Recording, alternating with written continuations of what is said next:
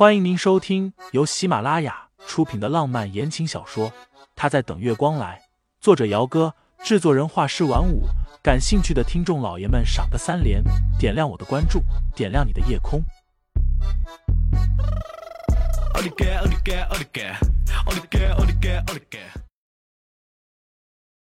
第八章，沈清新发现自己迷路了。熊哥被训的和孙子似的，点头又点头。是是是，温少说的是，以后我一定洗心革面，重新做人。温倾城没再理会他，转身走了。沈清新也在这儿，看来今晚可有的好戏看了，他可不能错过。身后的熊哥松了一口气，抬手去擦自己脑门上的冷汗，心里直呼自己今晚倒霉。好不容易碰上一个一看就和会所里其他姑娘不一样的小妞，没想到这还没到嘴呢，这只鸭子就已经飞了。真他妈的倒霉！沈清新发现自己迷路了。这会所太大，而且弯弯绕绕的，就和迷宫一样。他又只顾着跑，等停下来的时候，才发现自己迷路了。前面好像是贵宾专属的包厢。能到这种地方来消费的人，万一要是冲撞了他，可得罪不起。可要是往回走，待会儿再碰见那个撞的和熊一样的醉汉，可怎么办？沈清新几番犹豫，想给沈冰雪打个电话，这才发现自己的手机落在化妆间里了。盛总，您要不再考虑考虑？距离沈清新最近的一间包厢门忽然打开。走出来的男人一身深紫色的衬衫、黑西裤，长身玉立，指尖夹着一根刚刚点燃的香烟。是盛思景。沈清心一愣，一时有点反应不过来，他怎么会在这里？直到跟在盛思景身后亦步亦趋走出来一个一脸讨好的中年男人，再度谄媚的开口：“盛总。”刚刚还不大耐烦的男人拧眉说了一句。这件事情，李总直接去找我助理说。某种程度上，盛思景这话已经算是一种变相的松口了。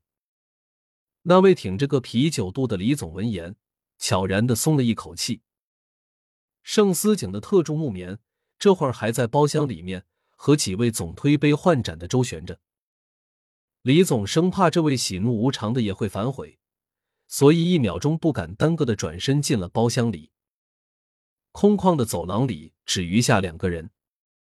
沈清新抿了一下嘴巴，其实很想假装什么都没有发生的转身直接走人的。事实上，他也这么做了。不知道为什么，在这里撞见盛思景，他总有一种心虚的感觉。能不能冒昧问一下，沈小姐在这儿工作，一晚能挣多少？一道略微磁哑又漫不经心的男声。硬生生的把沈清新刚刚迈出去的脚步又给拉了回来。沈清新转头，冲着男人毫无诚意的挤了个假笑出来：“不多，也就一两百吧。”盛思景也笑，不过笑意不达眼底。这么倔做什么？宁愿到这种地方来工作，也不愿意嫁给我。沈清新仰头看着男人那张脸。小手随意的碰了一下立在墙边的半人高的古董花瓶，这怎么能一样呢？我工作挣钱心安理得，嫁给盛先生这样精明的人，要是哪天你把我给卖了，我还傻乎乎的。盛家的老爷子盛苏义膝下一共有三个儿子，一个女儿。大儿子盛思齐是原配所生，二儿子盛思景是盛苏义四十多岁的时候有的。那个时候，盛老爷子刚刚二婚不久，趁着新太太怀孕期间在外面风流，不小心弄大了一个舞女的肚子，生了一对龙凤胎，盛思年、盛青青。说起来，旁支嫡系的加起来，盛家的后代还是挺繁盛的。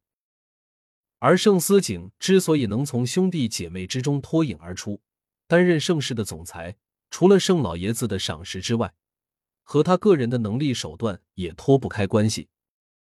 盛家那一大家子人，除了老大盛思齐勉强能和盛思景抗衡之外，其他人对盛思景无一不是服服帖帖的。这样的人其实挺可怕的。我卖你做什么？盛思景哼笑了一声，把刚刚点燃没多久的香烟随手掐熄在了垃圾箱里，抬不过来。或许是这男人给人的压迫感实在是太强了，看见他朝自己走过来，沈清心条件反射的就是往后退。不过刚刚退了一步，他就被人给堵住了。盛思景大手一扬，清心顿时如同一只小鸡仔似的，被男人给拎着后背靠在了墙上去。身后退无可退，身前是男人健美的胸膛，可以说是进退不得。